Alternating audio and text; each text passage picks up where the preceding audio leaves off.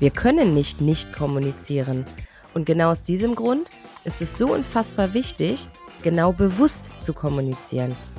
Doch wie? Auf was kommt es an? Wie kann ich es selber überhaupt steuern? Und wie wirke ich auf andere? Um all diese Punkte über das generelle Thema Kommunikation geht es in unserer Staffel 2 des Podcasts Das auch noch, der Compliance-Podcast für die Arztpraxis. Mein Name ist Katja Efferts. Ich bin Leiterin der Kundenbetreuung und leidenschaftliche Referentin für diverse Themen bei der Opti Health Consulting GmbH.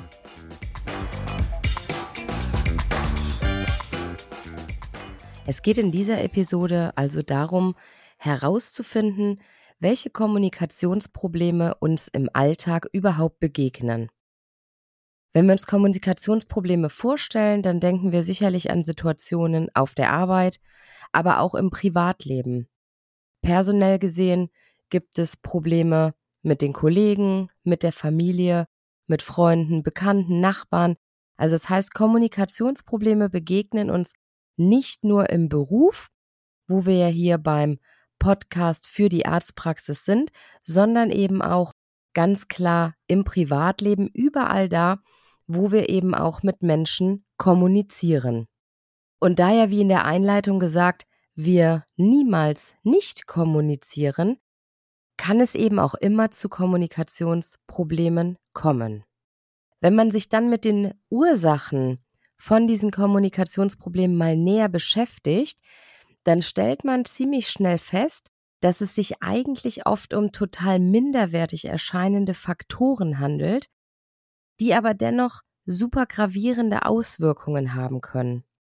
Also das heißt, wenn wir uns solche Ursachen näher anschauen, dann entstehen Kommunikationsprobleme total oft durch Missverständnisse oder durch unklar getätigte Aussagen. Auch Fehlinterpretationen sind nicht viel seltener Auslöser von so einem später auftretenden Problem. Missverständnisse, wie entstehen die?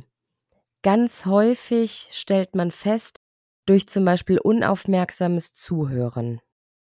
Bin ich also der Gesprächspartner und höre zu, dann kann es sein, dass ich abgelenkt bin, ich bin mit was anderem beschäftigt und derjenige, der mir gerade irgendwas erklären will oder erzählen möchte, der redet, redet, redet und ich schaue vielleicht auf mein Handy oder beobachte irgendjemanden, wie er seine Arbeit macht oder wie er durch den Wald joggt oder was auch immer. Aber es das heißt, ich bin abgelenkt und höre nicht ganz so aufmerksam zu und interpretiere dann vielleicht auch Dinge anders, als mein Gesprächspartner sie wirklich gesagt hat. Hinzu kommen natürlich auch Dinge wie Körpersprache, Gestik, Mimik, Lautstärke, Wortwahl. Das sind einfach mal so ein paar Dinge in den Raum geworfen. Jeder von euch, wenn er die hört, kann das sicherlich jetzt schon sehr gut deuten, denn stellt euch euren Gesprächspartner einfach mal kurz bildlich vor, wenn der mit verschränkten Armen vor euch steht, Schultern starr nach hinten angespannt, ernster Blick, die Lautstärke wird vielleicht unangenehmer, die Wortwahl wird direkter, dann interpretiere ich automatisch in dieses Gespräch ja schon etwas anderes rein, als ich es tun würde, wenn die Körperspannung entspannt ist, die Gestik freundlich aus meiner Sicht erscheint und die Lautstärke und die Wortwahl auch für mich einfach dann auch angemessen sind. Jetzt ist es aber total einfach und total leicht, die Schuld für Kommunikationsprobleme immer bei den anderen zu suchen. Natürlich kann ich das machen, bringt mich aber im Grunde nicht weiter.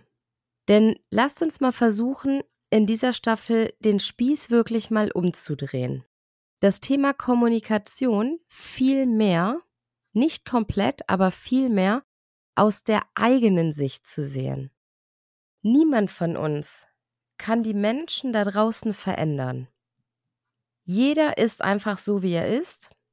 Und das haben wir so erstmal zu akzeptieren. Wir können das nicht erwarten, dass wir sagen, ich möchte aber, dass du, dass der andere das dann macht, dass der andere bereit ist, sich wegen uns, weil wir das gerne möchten, zu verändern.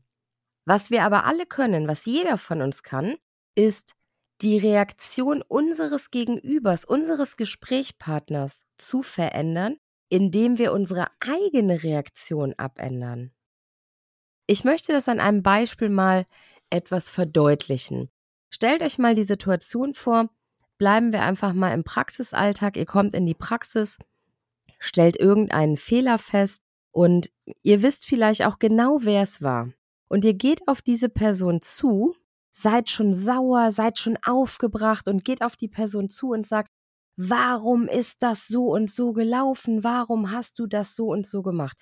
Das heißt, ich gehe schon mit einer gewissen Aggressivität sozusagen in dieses Gespräch rein und mit einer provozierenden Warum-Frage.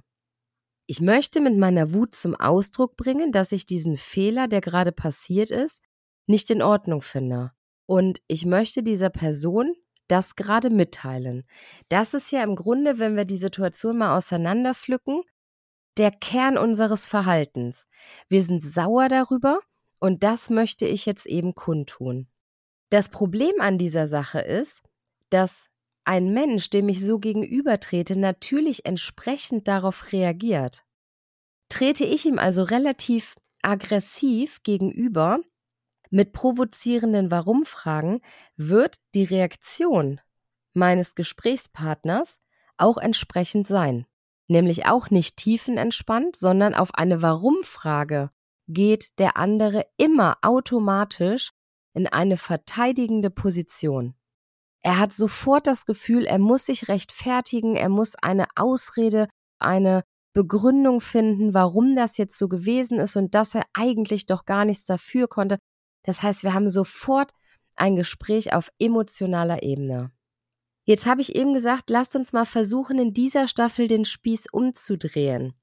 Was hat es denn für eine Auswirkung, wenn wir uns unser Verhalten jetzt einfach mal bewusst machen und sagen, okay, ich möchte auf diese Situation anders reagieren. Und damit meine ich nicht, dass irgendwelche Fehler oder irgendein Fehlverhalten runtergespielt werden müssen oder dass ihr Dinge auf einmal hinnehmen und akzeptieren müsst, die euch aber eigentlich gar nicht so recht sind. Das ist damit nicht gemeint, sondern es geht lediglich um das Wie.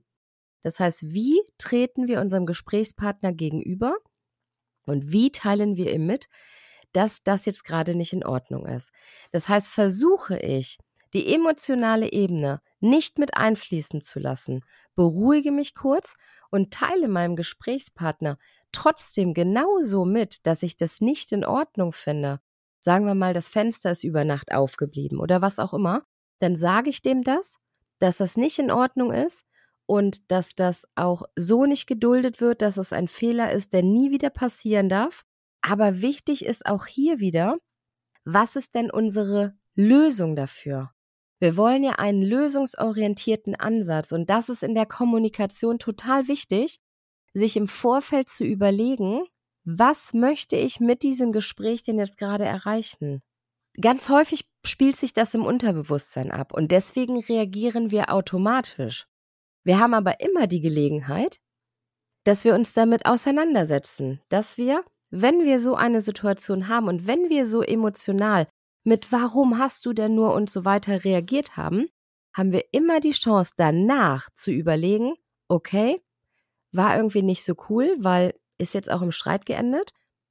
Ich mache mir das jetzt alles nochmal bewusst. Wie hätte ich denn anders reagieren können? Wenn ich ruhiger geblieben wäre, wenn ich denjenigen nicht so hart mit einer Warum-Frage angegangen wäre, sondern wenn ich gefragt hätte, Mensch, total doof, dass das Fenster aufgeblieben ist, das findet der Chef absolut nicht in Ordnung, das darf nie wieder passieren, das gibt bestimmt richtig Ärger. Lass uns mal überlegen, was können wir tun, damit das nicht mehr passiert. Das ist ein lösungsorientierter Ansatz. Denn ganz ehrlich mal, mit der Warum-Frage, warum ist das Fenster nicht geschlossen worden? Warum war das Fenster über Nacht auf? Warum ist das und das Material nicht aufgefüllt worden? Warum wartet der Patient schon so lange im Wartezimmer? Welche Antwort auf eine solche Warum-Frage in so einer Situation wollen wir denn jetzt haben? Auf diese Frage kann ja gar keiner richtig antworten, nicht lösungsorientiert auf jeden Fall. außer sich zu verteidigen. Indem ich jemanden mit einer Warum-Frage konfrontiere, drücke ich ihn in die Ecke, werfe ihm etwas vor, meine Stimme bekommt in der Regel sofort schon einen anderen Unterton. Das heißt, ich habe schon die Basis für das Kommunikationsproblem gelegt, ohne dass ich das bewusst überhaupt gesteuert habe. Und deswegen ist es total wichtig, sich diese Situation einfach mal bewusst zu machen, vielleicht sogar sich Notizen zu machen und das aufzuschreiben, wenn so eine Situation gewesen ist, wenn ich gemerkt habe, Mensch, hier sind wir irgendwie aneinander geraten und das hätte bestimmt auch irgendwie anders gelöst werden können, dann schreibt euch das einfach mal auf. Man kann das wunderbar trainieren. Das Wichtigste ist, und das ist Abschluss auch von dieser Episode direkt schon, was ich euch mit auf den Weg geben möchte, sich der Dinge bewusst zu werden und bereit zu sein, an diesen Dingen selber zu arbeiten. Nicht jemandem anderen die Aufgabe geben, an sich zu arbeiten, auch niemand anderem die Schuld zuzuweisen, sondern für sich selber zu sagen, hey cool, das ist ein Instrument, das möchte ich wirklich mal bewusst erlernen und dann kann ich die Situationen ganz anders steuern. Denkt einfach mal darüber nach und ja, lasst uns in den weiteren Episoden das Thema Kommunikation auf jeden Fall noch näher beleuchten. Ich kann euch versprechen, es ist ein wahnsinnig spannendes Thema und wenn ihr bereit seid, euch darauf einzulassen, dann könnt ihr mit dem Thema Kommunikation wahnsinnig viel verändern. Ob es in eurem Alltag ist oder ob es in eurem Freundes- und Familienkreis ist. Ihr werdet dort ganz, ganz viele positive Erfahrungen machen. Wenn ihr zu dem Thema oder auch zu anderen Themen noch Fragen habt, dann schreibt uns einfach gerne eine Mail.